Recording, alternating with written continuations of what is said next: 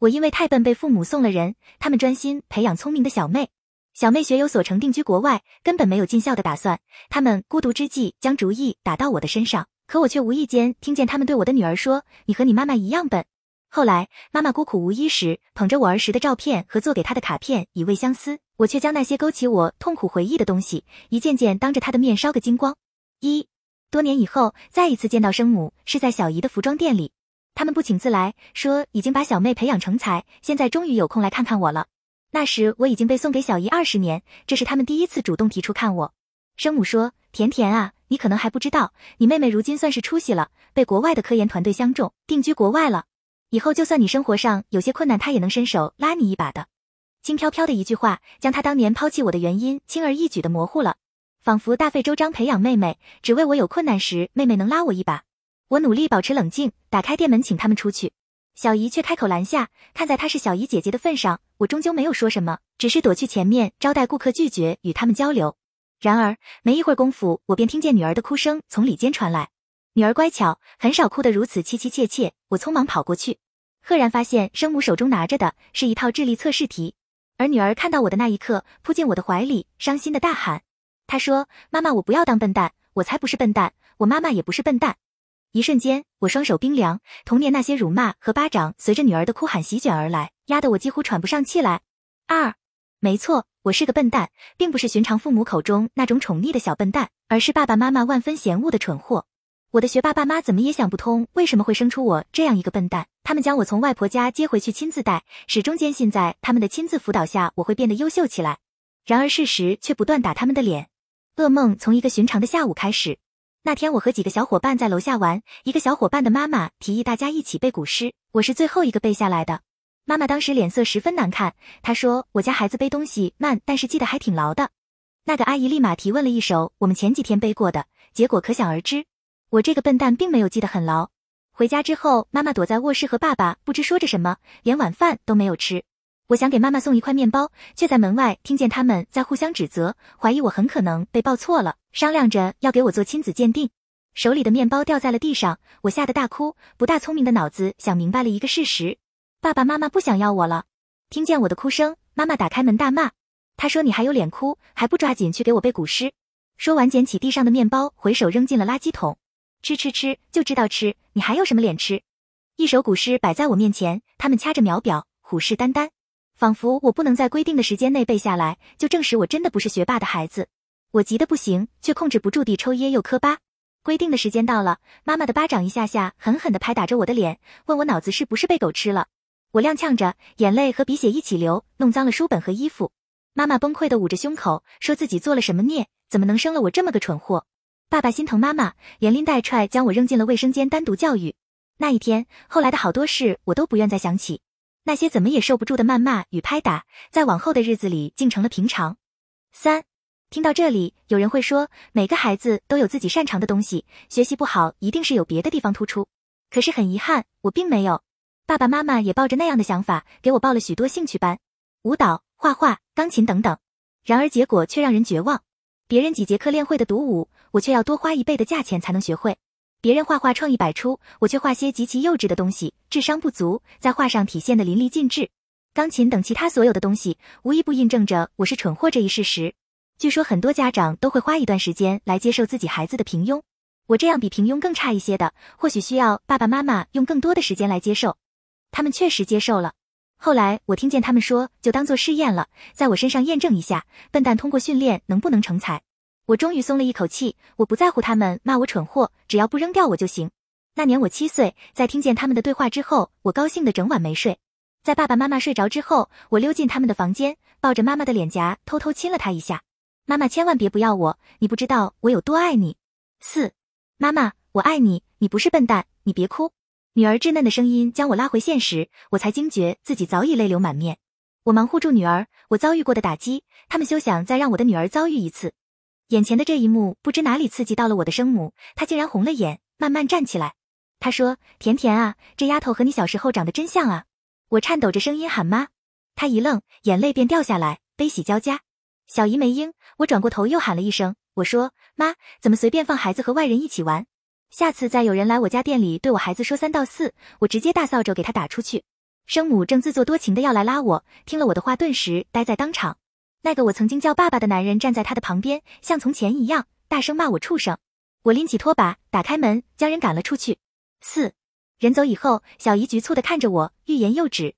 我知道他在想什么。他知道我曾经我多渴望得到生母的爱，如今生母找回来，小姨是愿意成人之美的。我回手抱住他，告诉他，从我被抛弃的那天开始，就只认他这一个妈妈了。安抚了小姨，哄好了女儿，当晚我却又陷入了那令人窒息的回忆当中。五，确认我是个蠢货之后，我的爸妈开始了他们那个试验，通过训练蠢货能不能成才的试验。他们都是学霸，优质的生活圈子里，孩子更是个个优秀。他们向各家取经，将那些优秀孩子的学习方法套用在我身上。我每天天不亮就被叫起床背古诗、练口算，每天晚上别人都睡了，我还在做类型题。兴趣班之外，他们又给我报了速读速记。据说可以快速提高记忆力，我每天时间被填得满满的，脑子却越来越不灵活。每天早起时，我都觉得脑袋发懵，又不敢说。熬了一个多月，终于熬到了期中考试。爸爸妈妈在考试之前难得对我露出了笑脸，他们久违的叫了我宝贝。他们说：“宝贝加油，不要让爸爸妈妈白白辛苦。”就是这一声宝贝，叫得我心酸又惶恐。我多么希望自己能像他们期盼的一样，考个好成绩啊！我紧张的发抖，可是却不争气的在考场上出现耳鸣眼花的情况。出成绩那天，老师单独给我妈妈打了电话，他说我成绩下滑的厉害，可能和上课打瞌睡有关。那是我永远不想回忆的一天。你知道，对一个小孩子来说，爸爸的巴掌有多大吗？比我的半边脸大得多，甚至能盖上耳朵。他扇下来的时候，我在想我的脑袋会不会叽里咕噜滚到地上。爸爸把我拎到妈妈跟前。他说：“你看看，你妈妈都快被你气死了，起早贪黑陪你学习，你竟然跑学校偷偷睡觉。”我顾不得脸上那火辣辣的感觉，惊恐的看向妈妈。我好害怕妈妈会被我气死。我伸手去抱她，我说：“妈妈别生气，我再也不敢了。”妈妈却一把推开了我。那天晚上家里安静的很，天黑了却没人主动开灯，没人做饭，没人理我。我躲在角落困得眼睛打架，却不敢睡，害怕再睡着真的把妈妈气死。直到小姨来敲门。当她看见我肿着脸窝在角落时，大吼着和妈妈吵了一架。吵什么？我记不太清，只记得妈妈说了很难听的话。她说：“我不管她，难道让她以后和你一样卖服装吗？”我想不明白卖服装有什么不好，可小姨却气得不轻，抱着我直抹眼泪。六，这样的训练持续了半年。半年里，我这个蠢货并没有变优秀，反而在辱骂和歇斯底里中，成绩从中等变成了下等，耳鸣头晕的毛病也越来越严重，家里的氛围更是压抑的可怕。直到那天，他们接回了妹妹。妹妹还不到三岁，一直养在奶奶家。妹妹回来时，我正在背课文，一个小时没背下来的东西被旁边不到三岁的小娃娃背了出来。我第一次没有因为背课文挨打，但是却比挨打更加可怕。妈妈惊喜地抱起妹妹转圈，叫她宝贝。爸爸也笑，接过妹妹，把她举得老高，然后在她脸颊上亲了一口。我好羡慕啊。七，我是被老公叫醒的，他说我好像在做噩梦，一直说胡话。我抹了一把脸，发现自己梦里一直在哭。老公担忧的看着我，他说我的情况不适合再见生父母。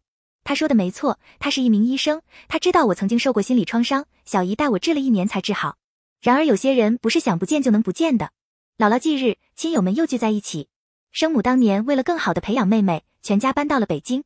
如今妹妹学成定居国外，他们终于有空来祭拜姥姥。大家都在羡慕她培养出一个学霸。生母脸上洋溢着自得的笑容，骄傲藏也藏不住。我双手冰凉，被老公握住。有人问生母：“既然孩子出息了，你们怎么不一起出国呢？”生母脸上笑容一僵，生父打着哈哈说：“他们不习惯国外的生活。”又有人问：“怎么不见那丫头回来看看你们？”生母忙说：“孩子很忙的，根本没空。”不知是否有人刻意追问个没完？他说：“你们去不了，孩子又回不来，那以后谁养你们老啊？”问得过于直白，众人不由得将目光放在我的身上。气氛陷入尴尬之中，我置若罔闻，自顾给小姨夹着菜。生母脸上挤出苦涩的笑，显得十分得体。她拉过小姨的手，轻轻拍了两下。她说：“妹妹放心，我不会跟你抢孩子的。我们自己有退休金，不缺钱花。你辛苦这么多年帮我把孩子带大，我肯定会让他给你养老送终的。我们不奢求别的，就是希望你能偶尔让孩子回来看看我们。”一番话说得我气血上冲，小姨嘴角抽了抽，话都咽进了肚子里。我两步上前，抢过小姨的手。妈，我是不是你的宝贝疙瘩？我问小姨，小姨眼睛有些红，臭丫头抽什么风？是不是？我不依不饶。是是，小姨别开脸。我搂过小姨，顺势帮她把眼泪擦了。既然是我，自然永远陪着你。下次遇到外人指手画脚，能不能麻烦我亲爱的妈妈硬气点？听完我的话，满座哗然，生母捂着心口的手抖个不停，生父边找速效救心丸边骂我畜生，那副护妻狂魔的样子一如从前，令人作呕。我平静地看着生母，先纠正你一点，我妈不是替你养孩子，从你把我送人那一刻开始，我就再不是你的孩子，所以我们家的事用不着你指手画脚。还有，回去看你这件事，不管我妈同不同意，我都不会同意，看是不可能看的。你要是起诉我，如果胜诉，赡养费我是会拿一些的。生父一把摔了药瓶，扬着手臂劈头盖脸就要打下来。畜生，你是要把你妈气死吗？说辞真是一点没变，我却习惯性的想要护住脑袋。老公早就护住一边，他一把握住生父的手腕。你敢碰他一下？他语气冰冷。我不介意，请你去牢里养老。大家开始过来劝架。老公一松手，将人甩了个趔趄。今天趁着亲友都在，我替甜甜一次把话说个明白。甜甜因为小时候被抛弃，留下了严重的心理创伤。要是谁想道德绑架来劝甜甜认亲，别怪我当场不留情面，场面很难看。老公护着我和小姨提前离场，生母边哭边吃速效救心丸。面对自己的亲姐姐，小姨有些心软，然而看了看我，终究什么也没说出口。毕竟我曾经那些遭遇，她再清楚不过。八那年妹妹回来之后，他们的试验到此停止。与其试着将蠢货变聪明，不如致力于将一个聪明的孩子培养成才。或许有人会觉得我不再接受训练会轻松很多，其实并没有。被忽视甚至遗忘的感觉，让一个不到八岁的孩子整夜整夜的失眠。爸爸妈妈开始给妹妹报各种补习班，许多知识亲自教。他们太忙了，有几次竟然忘了接我放学。我不敢等，怕他们不会来，所以我一个人壮着胆子走回家。我试着融入他们，当妹妹需要帮助时，我讨好的凑过去，妹妹却说妈妈不让她和我学。我无措的走开，像被整个世界抛弃。那一次，爸爸妈妈带妹妹去参加幼儿记忆大赛，我自己在家吃了两天冷饭，便开始拉肚子，然后就是发烧。我终于忍不住把电话拨过去，我说：“妈妈，我好冷，浑身发抖。”电话那头妈妈不耐烦的低声责怪我，她说：“你又不是三岁小孩子，冷了不会自己盖被子吗？”然后我听见她小声和爸爸嘀咕：“他说怎么能这么蠢呢？啊，冻得发抖也不知道盖被子。”我裹着被子难受的眼泪直流，我忍着哭腔问妈妈：“你什么时候回来啊？我肚子好疼。”爸爸接过电话，语气十分严厉。他说：“一会儿冷，一会儿肚子疼，别的学不会，撒谎倒是学会了。”他还说：“我不该因为嫉妒妹妹就耍这些小手段。他们专心把妹妹培养成才，以后我真是没饭吃，妹妹也不能不管我。”电话被挂掉，我绝望的闷在被子里。我好想姥姥，可那时姥姥已经去世了。我想起了小姨，小姨来的时候吓得不轻，背起我就往医院跑。急性阑尾炎，幸亏手术及时，要不就会穿孔。据说后来我烧的直说胡话，进了手术室不知道害怕手术刀，一心想着不要告诉妈妈，说妈妈知道了会嫌我麻烦。小姨哭得眼睛通红，一个劲儿的说这是做了什么孽呀？无论我怎么阻止，小姨还是告诉了妈妈。害怕的同时，我还有些期待，期待妈妈会看在我病了的份上，像抱妹妹一样抱抱我。不过担心和期待都落空了，妈妈根本没有赶回来，甚至连一个电话都没有给我打。因为妹妹进了复赛，有望冲刺一等奖，他们根本无暇顾及我。一直等到出院那天，我终于见到了妈妈。隔着病房的门，她站在门外和小姨商量着什么，隐约听见寄宿和福利院的字眼。我紧张局促的想着，一会见到妈妈，我该怎么表现？可是妈妈却没有进来，甚至没有隔着门看我一眼。那天，小姨以我妈妈的身份替我开了家长会，然后我出院，小姨也没有让我回家，她只说妈妈忙，暂时没空照顾我。那时我还不知道，其实我已经被抛弃了。七。我很想妈妈，总是问小姨什么时候可以回家，自己做饭也可以，不会给妈妈添很多麻烦。每当这个时候，小姨就抹眼泪，然后问我愿不愿意一直和她一起生活。我这个笨蛋竟然隐隐约约猜到了什么，于是不敢再问。后来我听见楼下邻居议论，他们说小姨没法生育，幸好妈妈把我过继过来。那一刻，我反而没有想象中的难过，悬着的心忽然就落地了。我终于被妈妈送人了，不过幸好不是人贩子。我再也没和小姨说过要回家的事，小姨也就不提。不久之后，赶上家里有事，来了长辈亲戚，小姨不得已带我去了妈妈家。虽然小，但是那种强烈的窒息感仍然让我毕生难忘。我自己的家，上次出门是去医院，再回来我就是客人了。我拘谨地站在小姨身边，第一次没有主动叫妈妈。我不知道该叫什么。透过门的缝隙，我看见我曾经的房间里还放着我的玩具熊，它依然是我摆成的翘二郎腿的模样。我的兔子玩偶照就守在我的百宝箱旁，箱子里放着我捡来的各式小石头，只是它们如今已经不再属于我了。床头上我贴的公主贴纸已经被清理了，小夜灯也换上了妹妹喜欢的独角兽。房间一点也不闷，我却觉得怎么也喘不上气。妈妈，哦不，原来的妈妈可能发觉我的拘谨，她像招待客人一样让我随便玩，然后就去给亲戚看妹妹新得的奖状了。我没有动，只是默默地盯着她。我想我那么爱她，哪怕她跟我解释说自己只是太忙了，我都会原谅她。可是没有，什么都没有，一句告别的话都没有。小姨没有久留，很快带着我离开了。我们心照不宣，谁都不提。晚上睡觉，她紧紧地搂着我。我一滴眼泪也没掉，可还是发烧了，一场大病。小姨不眠不休地照顾我两天，病好那天，我叫了小姨妈妈。从此，对妈妈那些毫无保留的爱，统统给了小姨。小姨同样爱我，她用爱将我心底那个血淋淋的大洞慢慢填满抚平。八，姥姥忌日之后，生父生母没再找来，却总有亲戚有意无意地跟我说他们的消息。亲戚说，他们屡次给妹妹打电话，要求她回来探望，都被拒绝。他们提出去美国看看妹妹，也被妹妹拒绝。妹妹说去了也没空接待，他们电话打得勤了，妹妹终于不耐烦，她说请他们不要耽误她为人类发展做贡献。那之后他们打电话，她便很少接了。据说这时生母又想到了我，她说还是甜甜的性格好，从小就是。我听到这里打断了亲戚的话，我说我是性格不错，我妈也经常这样夸我。亲戚石像地没再继续当说客，可当天晚上生母就亲自打来电话了，陌生号码，听筒里猝不及防的传来她的哭喊声。他说：“甜甜啊，快救救你爸，他被你妹妹气晕过去了。”我当时第一反应就是，原来人真的会被气死。小时候我一直害怕他们被我气死，可谁成想呢？气死他的有可能是那个让他们事事顺心的妹妹。挂掉电话前，我告诉他想救人，或许该打幺二零。我说的潇洒，挂掉电话后却整个人开始发呆。老公叹了口气，穿上衣服出门去了医院。他说人多半会送到他们医院，让我安心睡觉。人果然送到了他们医院，脑出血。人倒是就过来了，但是半身偏瘫。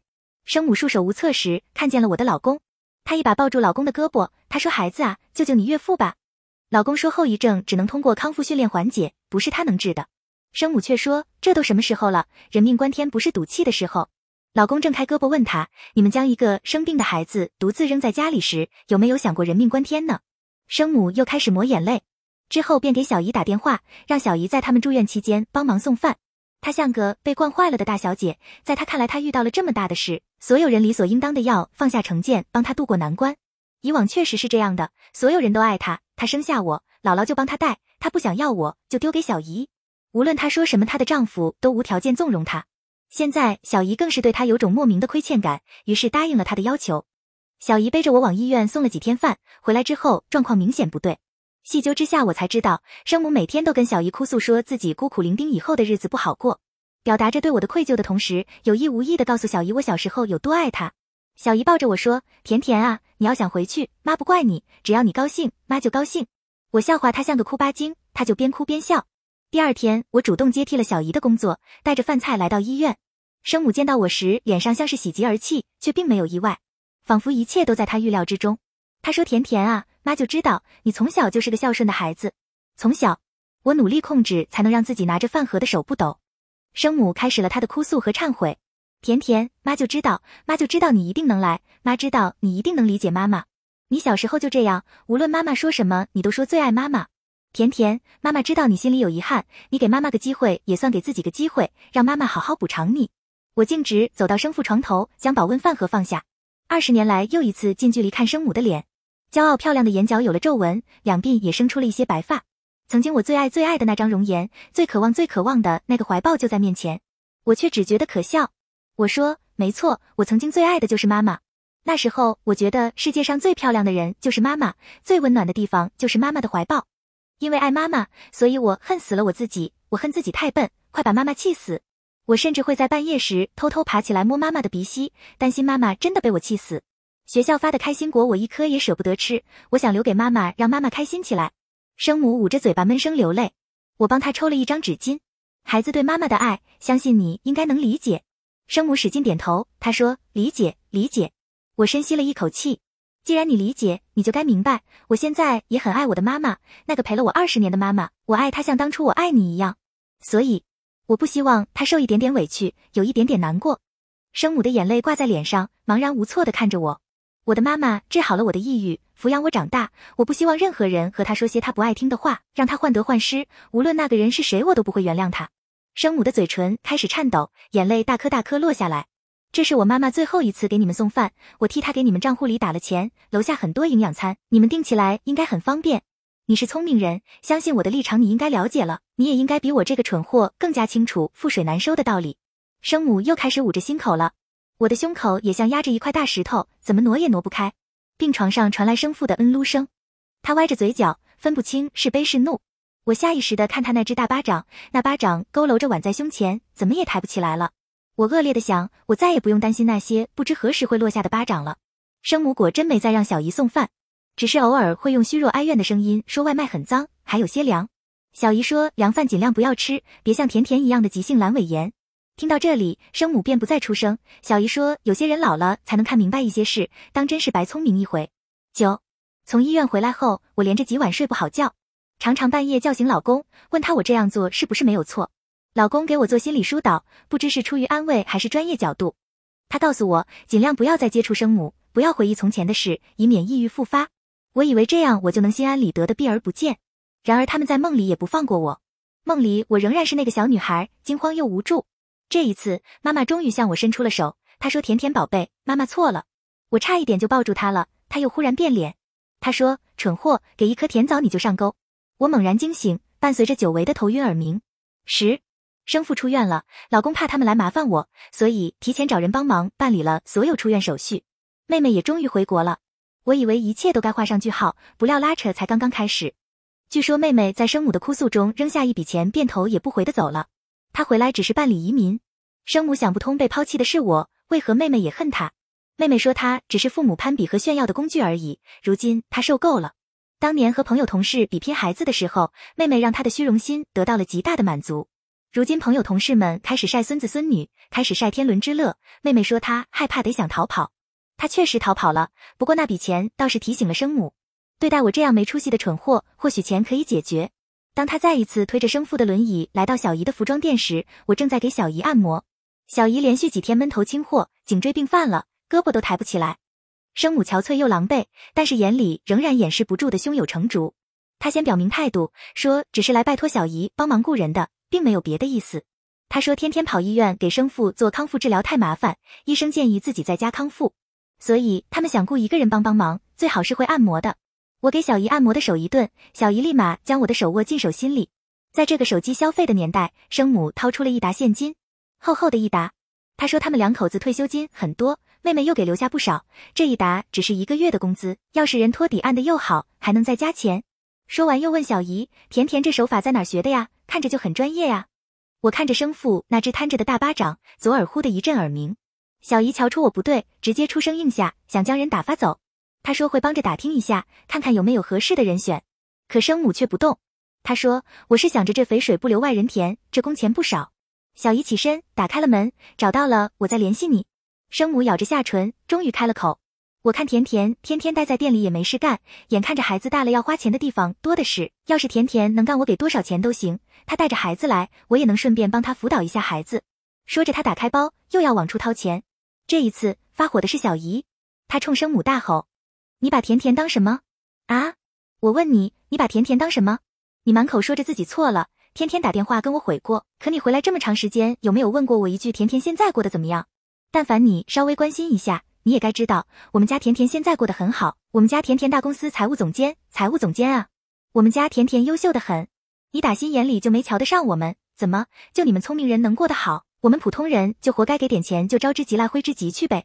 雇孩子按摩，亏你说得出口。你说这话之前有没有考虑过甜甜的感受？你知不知道当年我用了多长时间才把孩子抑郁症治好？你要再敢刺激他，别怪我跟你撕破脸。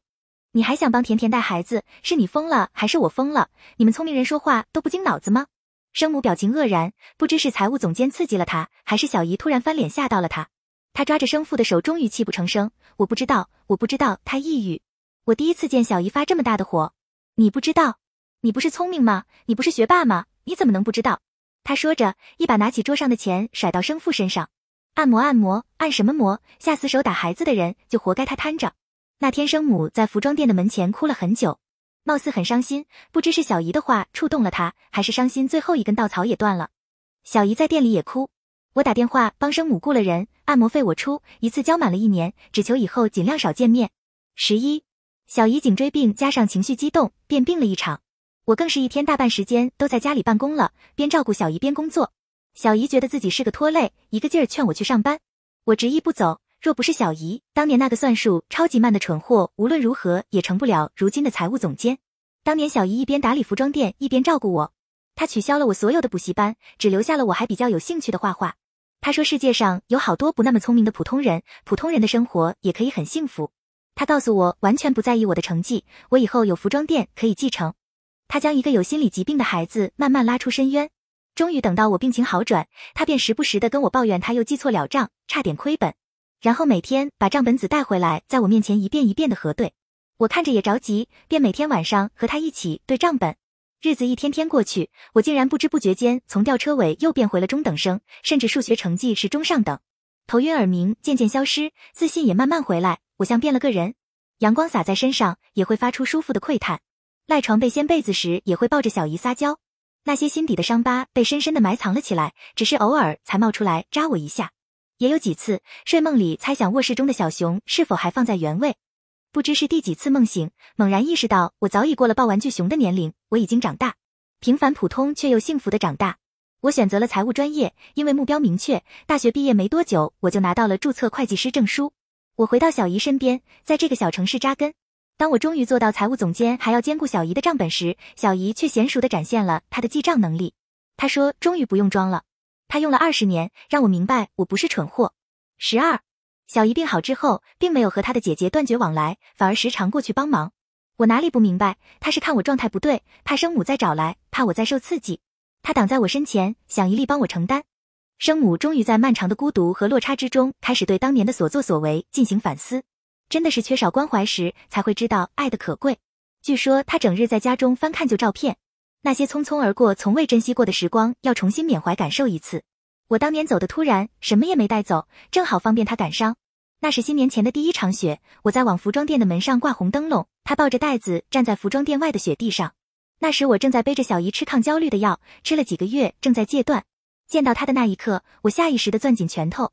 他眼睛红肿，眼中再没有之前的笃定和算计，那种情绪我从未在他脸上见过，倒像是小姨心疼我时的表情。他离得几步远，不再上前，慌乱地从袋子里拿出一条围巾，小心翼翼地递过来。孩子，你先别走。他说：“我就是来送条围巾，我没有别的意思，真的没有，我就是来送条围巾。”看着那条红色带着流苏的围巾，一种愤怒又心酸的情绪充斥着我整个胸腔。你看了我做的生日卡片？生母使劲的点头。我在你的小柜子里找到了你小时候画的那些卡片，还有一些照片。他几度哽咽，我错了，我真的错了，我不知道，我不知道小小的孩子就会有那么多想法。他从口袋里拿出一沓幼稚的卡片，上面那一张字迹模糊，歪歪扭扭的写着生日愿望。我想要一条红色带流苏的长围巾。他宝贝的用衣服遮挡，生怕卡片落上雪花。甜甜，给我个机会，让我补偿你，不只是生日礼物，你所有的愿望，只要我能办到，我都补偿你。我哑然失笑，他竟然还记得我的生日。这条围巾你拿回去吧，我早就不需要了。他执拗地说：“现在下雪正好可以围。”我抽过那张卡片，放到他眼前，借着路灯的光，后面模糊不清的字迹渐渐浮现。我想要一条红色带流苏的长围巾，送给最爱的妈妈。生母怔愣地看着那张卡片，未及言语，眼泪便大颗大颗的涌出来。他大口大口的喘着气，我的爱穿越时空，给了他当头一击。我垂下眼，无意补刀，却忍不住小声告诉他。拿回去吧，我现在已经不过生日了。他隔着泪光疑惑的看我，我冲他笑了笑，因为二十一年前生日那天，我被人抛弃了。雪越下越大，纷纷扬扬，一如小姨背着我跑向医院的那天。雪中的身影渐渐佝偻，我知道那种感觉，痛苦到极致，人是无法站立的。心啊，肝啊，都揪在一起的疼。生母将那条围巾紧紧揪住，放在心口，颤着手将那些卡片放回口袋里。他放弃了纠缠，我却拦住了他的动作。将那些卡片拿了过来，这些东西能还给我吗？生母盯着那些卡片，像盯着什么了不得的宝贝一样，却依然点下了头。我一张张翻看，小小孩子对母亲的爱，一笔笔都刻在那些小小的卡片上，久远的能追溯到幼儿园。细脚伶仃的抽象小人，头上涂满了各色颜料，全世界最美的色彩都给妈妈。爱心形状的树叶贴起来，贴了满满一页，所有的爱心都送给妈妈。妈妈的照片，怀抱的位置贴着我的寸照。我要永远黏着妈妈。长大的理想，我给自己画了高高的厨师帽。妈妈爱吃水煮鱼，我要天天给她做。卡片一张张，笔记稚嫩。回忆一帧帧，令人窒息。很快就翻到了一年级的日记本，第一页赫然写着要回妈妈家了，这是我最最最最高兴的事。那一天，我高高兴兴的走向了噩梦的开始。那之后的日记开始变得有些神经质，每一页都在渴求着妈妈的爱，每一页都在害怕妈妈被气死，每一页都在试图寻找让妈妈快乐的魔法。生母抽噎着，甜甜，我真的真的错了，我不求你原谅我，我只求能补偿你。甜甜，只要你高兴，怎么样都可以，怎么样都可以吗？若是我不想让他再拿着我的伤疤来试图触动我呢？花架上，小姨刚放了一个炭火盆，给女儿点爆竹用的。我举起卡片，一张张投了进去。痛苦的回忆就该烧个精光，否则像个把柄一样，时不时的被人拿捏。火光翻飞，将回忆一针针吞噬。生母跌坐在地，父又爬起来，疯了一样去抢那些烧着的卡片。老公及时将人拉开，他双腿瘫软，嘴上却仍然喃喃自语，对着火盆的方向一声声唤着：“甜甜，我的甜甜。”十三年关将至，生母没有再来。小姨去看，说他已经开始吃斋念佛。有人来劝，说他已经做到这种程度了，真的悔悟了，应该得到原谅。我不以为然。谁说吃斋念佛就是悔悟呢？我反而觉得那是一种自我救赎，是一种不让自己那么痛苦的逃避和寄托方式。究其根本，不过是他自爱罢了。一场情感的拉扯到此落下帷幕。我赢了吗？并没有。药物戒断，可无数个瞬间，我仍然会想起火光翻飞中那些陈年的卡片。卡片翻转，后面一行行新添的笔记。对不起，宝贝，妈妈也爱你。来不及细看，卡片已化成灰烬，如那些迟来的表白，瞧不清楚，握不真切。伤疤永远都在。可是当第二天阳光照常升起，女儿伸出嫩白的小手诉说爱意时，我张开怀抱，我相信我终将得到救赎。后记：普通的孩子们终将长大，他们带着爱或苛责，磕磕绊绊，总会找到自己的方向。就如一粒种子，它们总会开花，只不过有的开在春秋，有的开在冬夏，也或许有哪个小倒霉蛋永远不会开放。可他们来这世间一趟，你不能阻止他们沐浴阳光。完。